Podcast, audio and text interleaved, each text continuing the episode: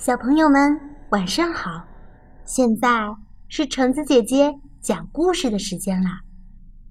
今天我要和大家分享的故事叫做《三只小猪的真实故事》。三只小猪的真实故事，文美乔恩谢斯卡，图美莱恩史密斯，翻译。方素珍，河北教育出版社。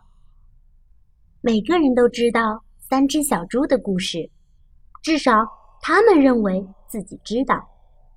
但是，我要告诉你一个小秘密：没有人知道这个故事的真相，因为没有人听过我的说法。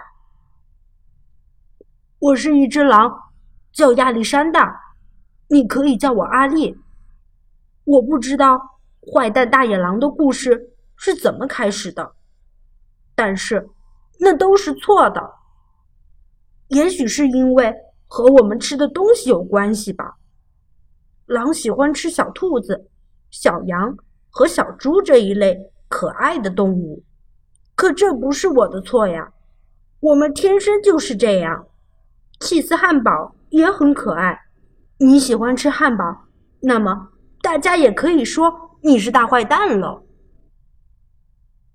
就像我说的，这个坏蛋大野狼的故事是错的，真实的故事是一个喷嚏和一杯糖引起的。很久很久以前，当我为亲爱的老奶奶做生日蛋糕的时候。我得了重感冒，不停的打着喷嚏。不巧的是，我的糖用完了。于是我出门去向邻居借一杯糖。这个邻居是一只猪，而且不是很聪明的猪。他用稻草盖了一幢房子，你相信吗？我的意思是，哪一个脑筋正常的家伙？会用稻草来盖房子呢。我才敲一下门，那扇稻草做的门马上就掉下来，散了一地。我可不想就这样走进去，所以我在门口喊：“小猪，小猪，你在家吗？”没有任何回答。我正想走回家，为奶奶做一个不加糖的生日蛋糕。这时候。我的鼻子开始发痒，我觉得有个喷嚏要冲出来了。我张大鼻孔和嘴巴，哼啊哼的，我打了一个好大的喷嚏。你知道发生了什么事吗？那一幢草盖的房子居然全倒了，草堆的正中央躺着一只小猪，它死了。原来。他一直待在房子里吗？对于狼来说，如果放弃草堆里这块上好的猪肉，那是很丢脸的事。所以我就把它吃掉了，就当做那是一个好大的祭司汉堡呀。我觉得舒服多了，但是我还是缺少一杯糖，所以我走到另一个邻居的家。这个邻居是第一只小猪的弟弟，他比较聪明一点，但是也没有聪明多少，因为他用树枝盖房子。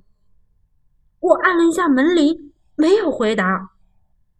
我喊着：“猪先生，猪先生，你在家吗？”他大吼：“走开了！你这只狼，你不能进来！我正在刮胡子呢。”当我觉得又一个喷嚏要冲出来了，我紧紧地抓着门把手，我的鼻子好痒啊！哼啊哼的，我试着要把嘴巴捂起来，但是我又打了一个好大的喷嚏。你一定不相信，这家伙的房子跟他的哥哥一样全倒了。当灰尘都散开以后。我看到这只猪，也死了。哦，我的天哪！如果食物丢弃在外面，它很快就会腐烂。所以我唯一能做的就是再吃一顿晚餐，就当做是第二个起司汉堡吧。我吃的很饱，感冒也好多了，但是我还是没有糖可以为奶奶做生日蛋糕，所以我走到另一个邻居的家。这个家伙是那两只小猪的弟弟，他一定是家族里最聪明的一只猪。他用砖头来盖房子。我一敲门就没有回答，我喊着：“猪先生，猪先生，你在家吗？”你知道那只粗鲁的小猪怎么回答吗？走开！你这只狼，不要再来烦我了。他真的太没有礼貌了。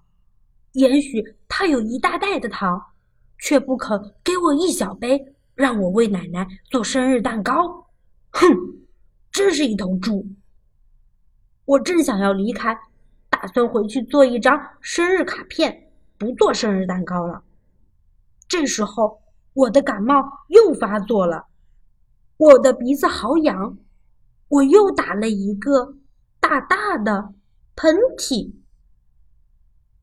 猪小弟大叫：“喂，你那个又老又丑的奶奶，不是只能吃肉吗？